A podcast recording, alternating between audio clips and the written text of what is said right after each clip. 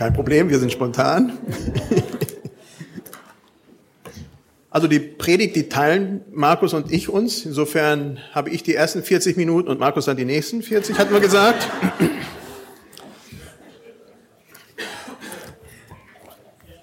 Es geht um den Text aus 1 Timotheus 4, Vers 12. Es ist ja ein Tauf, Taufe haben wir heute nachher von dem Nino. Und da habe ich überlegt, was passt denn dazu? Was passt zum Nino? Und dann habe ich gedacht, das ist es. Niemand hat ein Recht, auf dich herabzuschauen, nur weil du noch jung bist. Sei dem Gläubigen ein Vorbild in allem, was du sagst und tust, ein Vorbild an Liebe, Glauben und Reinheit. Nicht an einen Versuch, jemanden zu machen, wie wir es im Spiel, äh, Anspiel gesehen haben, den perfekten Christen, sondern selber in dem, wie man ist, wer man ist, vor Gott halt eben doch der zu sein, der man ist. In aller Unperfektheit. Timotheus war sicherlich einer, der viel jünger war als viele anderen in der Gemeinde. Schätzungsweise mal 30 Jahre ungefähr. Und da haben sich schon die Leute so gedacht, wow, der ist zu jung. Der kann in der Gemeinde doch nicht irgendetwas tun und Autorität hat er schon gar nicht. Da habe ich mich die Frage gestellt, ist, gibt es sowas wie ein zu jung für Gott? Gibt es etwas in Gottes Augen, wo man sagt, das ist eigentlich zu jung, der muss noch reifen? Eine schwierige Frage. Und heute möchte ich ein paar Beispiele geben. Äh, und das könnte jeder von euch sein. Also das ist nur stichpunktmäßig rausgegriffen von Leuten, die Gott halt eben, äh, ja, benutzt. Und das ist jeder von uns in seiner Art und Weise. Und ich fange mal bei mir an. Habe ich gedacht, Mensch, wo fing denn meine Karriere an? Und das war jung, das war sehr jung. Da war ich vielleicht sieben oder acht Jahre alt. Da hatte ich meine, glaube ich zumindest, ich müsste mal nachfragen, meine erste Predigt. Und das war ein Beerdigungsgottesdienst. Und da ich ja noch zu jung war, habe ich das halt eben in der Straße gemacht, habe eine Maus genommen und dann waren ganz viele Leute, die mir folgten und dann haben wir eine Beerdigung gemacht. Und richtig mit Predigt, Segnung, das ganze Programm. Da schlug schon irgendwas in meinem Herzen. Irgendetwas, wo ich dachte, ja, das kann was werden.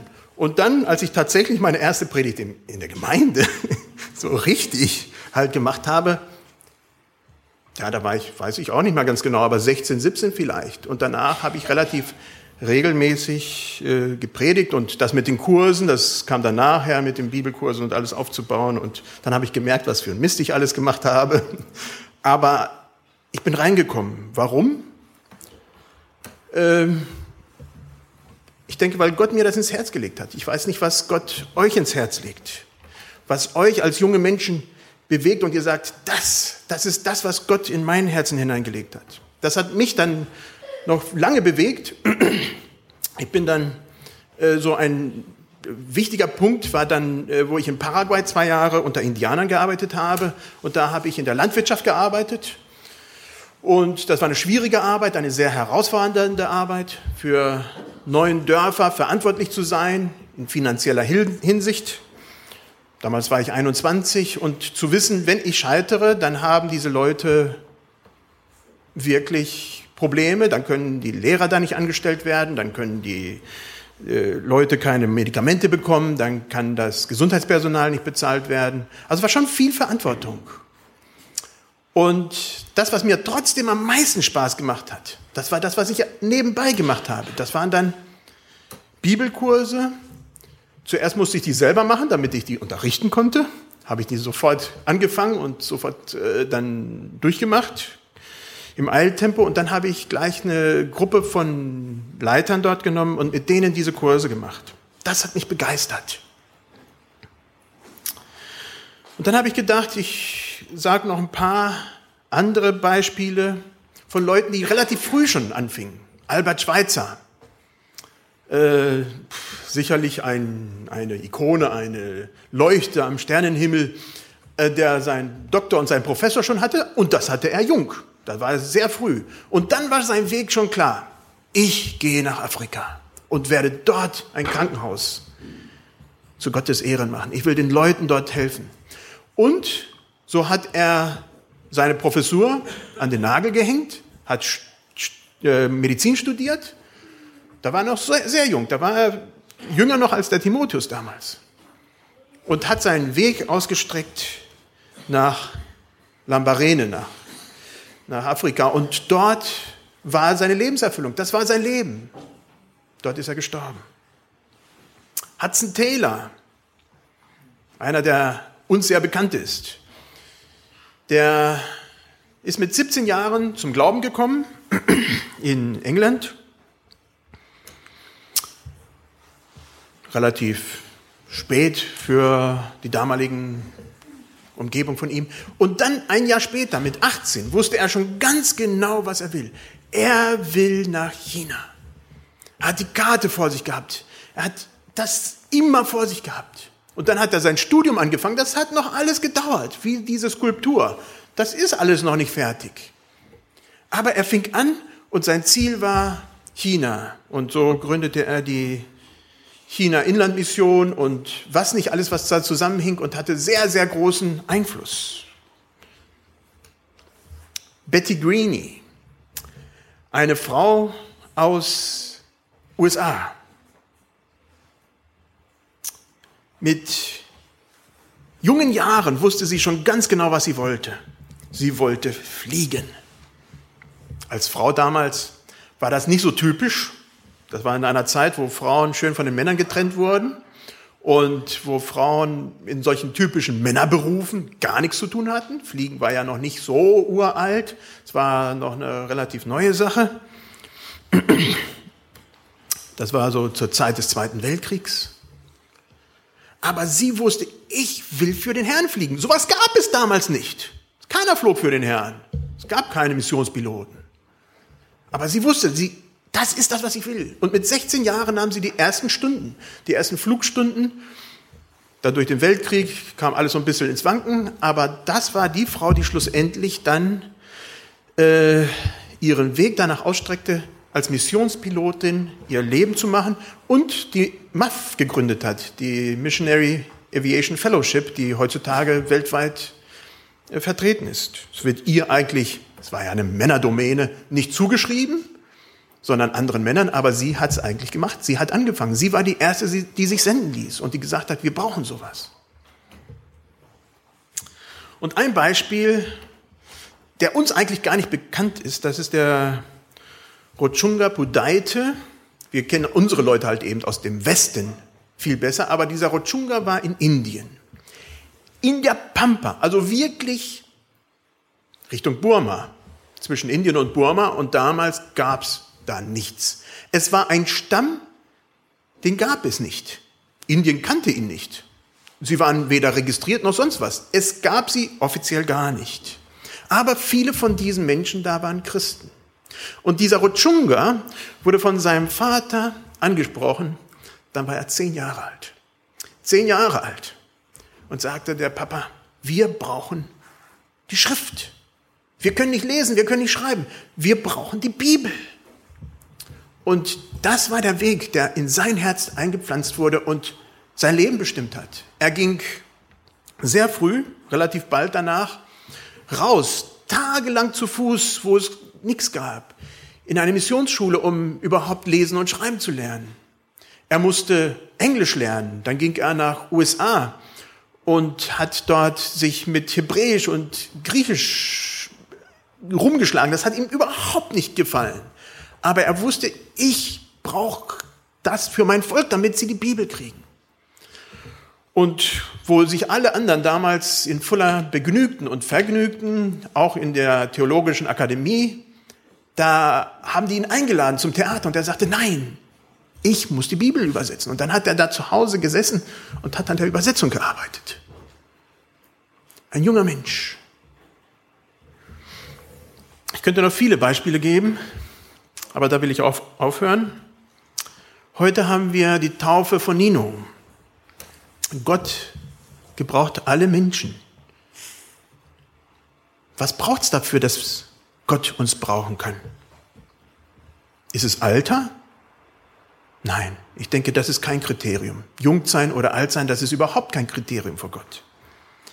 Ich denke, das Kriterium, das für Gott wichtig ist, ist Hingabe an Gott. Ob ich mich gebrauchen lasse. Ob ich sage, Herr, nimm du mich, so wo ich bin, mit meinen Leidenschaften, mit dem, was ich habe und gebrauche mich. Und deswegen bin ich froh, dass wir heute die Taufe feiern dürfen. Äh, Nino hat diesen Weg eingeschlagen und äh, spürt, dass Gott ihm da auch äh, wirklich was hineingibt. Und dafür bin ich sehr dankbar, dass Gott jeden von uns, wer immer auch ist, wenn wir uns von Gott gebrauchen lassen, dass er uns nimmt und tatsächlich gestaltet. Markus.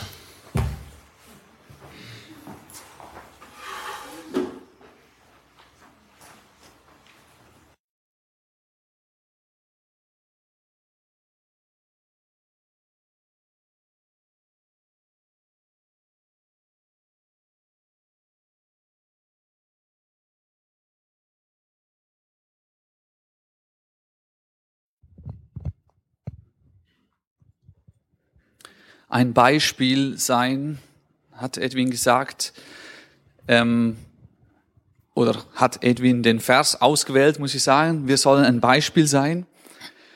Und er hat gesagt, ja, das Alter spielt keine Rolle. Und da habe ich mir überlegt, ja, wo sind denn die Teens für mich wirklich ein Beispiel? Also wo sind sie ein Vorbild. Weil ganz oft sind die Teens irgendwie ein wenig die armen Kerle, die so zwischen reinfallen. Die Kinder dürfen noch alles. Und es ist ja klar, es ist so, die Teens sind auf dem Weg zum Erwachsenwerden. Und man geht davon aus, dass die Teens ihre Vorbilder haben, dass wir ihre Vorbilder sind. Und das ist dann gar nicht so leicht, wenn dann plötzlich die Bibel kommt und sagt, du sollst ein Beispiel sein. Ein Beispiel, an dem sich die Alten, die zwei oder drei oder vier oder fünfmal so alt sind wie ihr, sich orientieren sollen. Und da habe ich mir überlegt, was sind die Stärken von Teens? Was, was ist cool an Teens?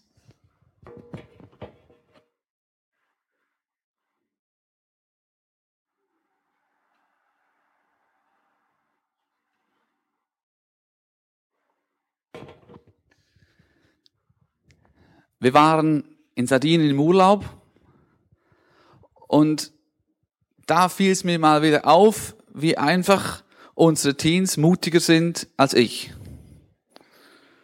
Und das sind sie immer wieder. Also es ging darum, so auf Felsen rumzuklettern und dann irgendwo auf acht oder zehn Metern Höhe dann einfach runter ins Wasser zu springen.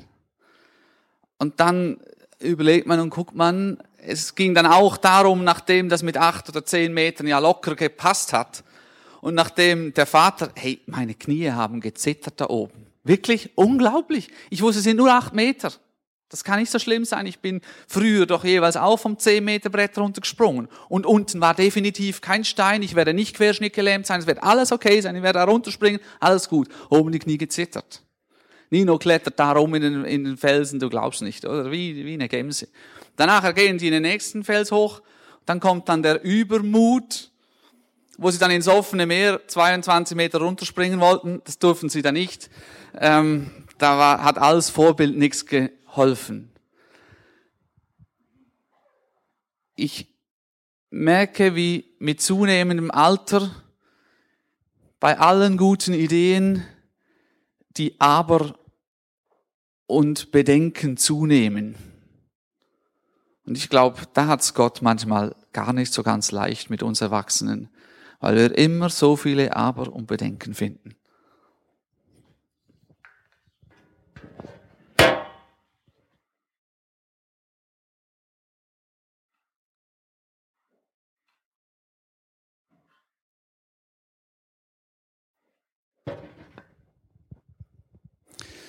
Teens haben Spaß. Ich habe nochmal nachgelesen, Kinder lachen im Durchschnitt pro Tag 450 Mal oder 400 Mal und Erwachsene lachen im Durchschnitt 15 bis 20 Mal pro Tag.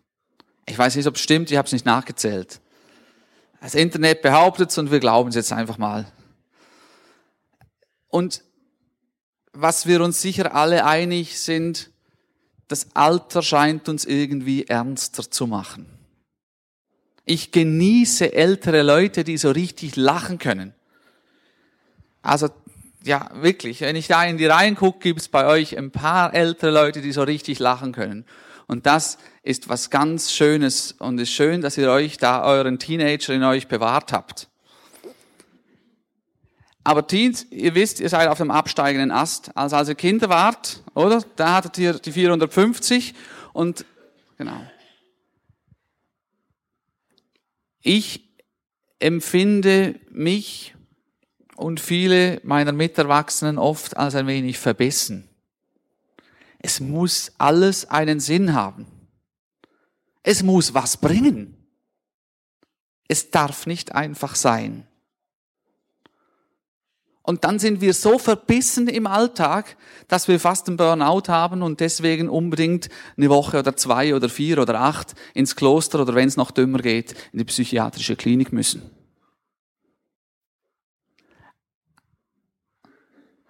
Ich finde, ihr seid mir oft ein Vorbild. Einfach Spaß zu haben, ob es was bringt oder nicht. Blöde Ideen oder natürlich irgendwann müssen die Alten kommen und sagen, hey, jetzt ist aber auch gut. Aber Ihr seid mir so ein Vorbild. Ich möchte auch viel Spaß haben.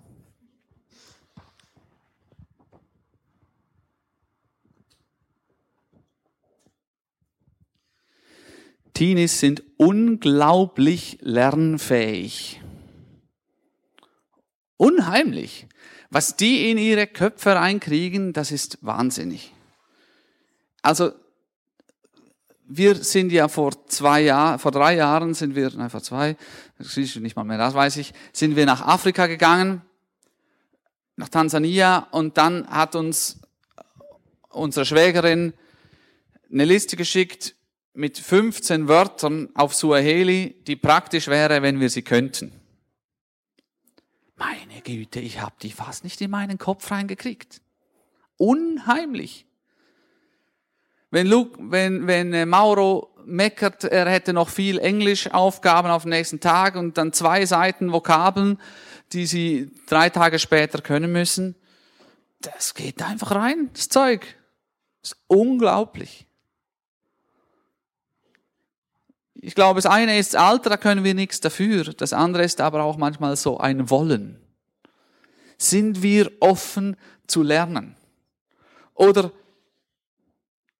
müssten wir uns ein Beispiel nehmen an den Teens, die so vieles einfach aufsaugen, so vieles sehen und gerade nachmachen wollen. Wenn Sie einen sehen, der auf Ihrem Waveboard da durch die Gegend fährt, sagen, das will ich auch und Sie probieren es gerade aus. Und wir fahren in unserer Spur, die wir haben. Und auch da glaube ich, dass Gott es manchmal nicht so leicht mit uns Erwachsenen hat weil unsere Spur schon so ganz klar ist, weil alles schon so vorwärts geht.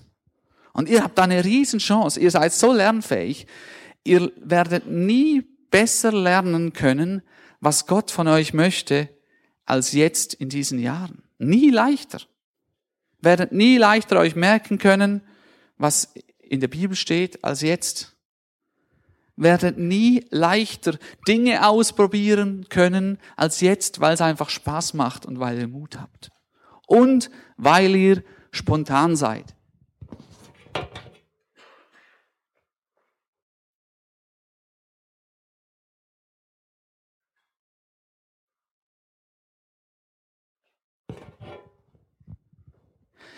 Da wird meistens nicht lange vorausgeplant.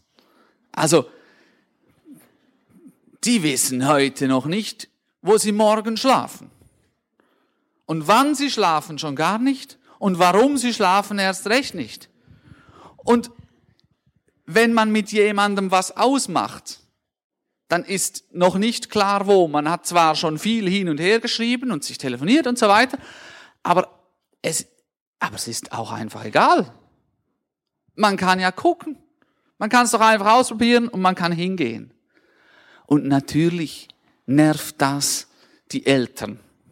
Und ist es mühsam für die ringsum. Aber eigentlich ist es eine große Qualität. Jesus am See Genezareth geht zu Petrus und sagt, folge mir nach. Und Petrus lässt sein Netz liegen und geht mit. Und wir armen Kerle haben ein Haus zu Hause, das wir zuerst noch verkaufen müssten, damit wir mitgehen könnten, haben einen Job, bei dem wir lang kündigen müssten und so weiter. Wo verhindert unsere ganze Planung und alles das, dass wir einfach mit Gott laufen können? Dass wir schon so, dass alles geregelt sein muss. Ihr seid mir so ein Vorbild, spontan.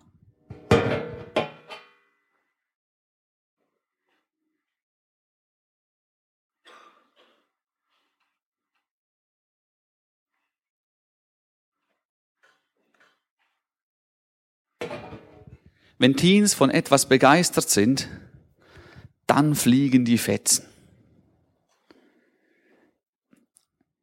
Manchmal geht es einen Moment, bis Teens begeistert sind. Aber wenn sie von etwas überzeugt sind, dann geht die Post ab.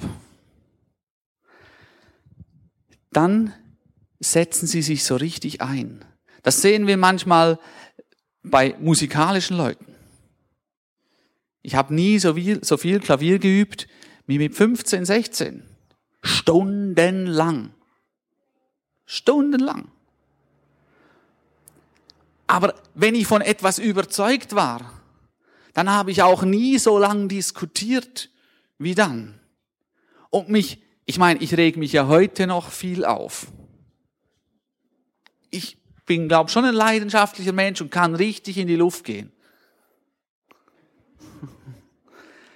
Aber dort war es noch viel schlimmer. Und das ist auch positiv. Können wir uns eigentlich noch so richtig für die Sache des Herrn aufregen? Oder ist alles so geglättet? Geben wir uns zufrieden mit dem, wie es halt läuft in unserem Christsein? Oder versuchen wir noch die Welt zu verändern und was Großes zu reißen?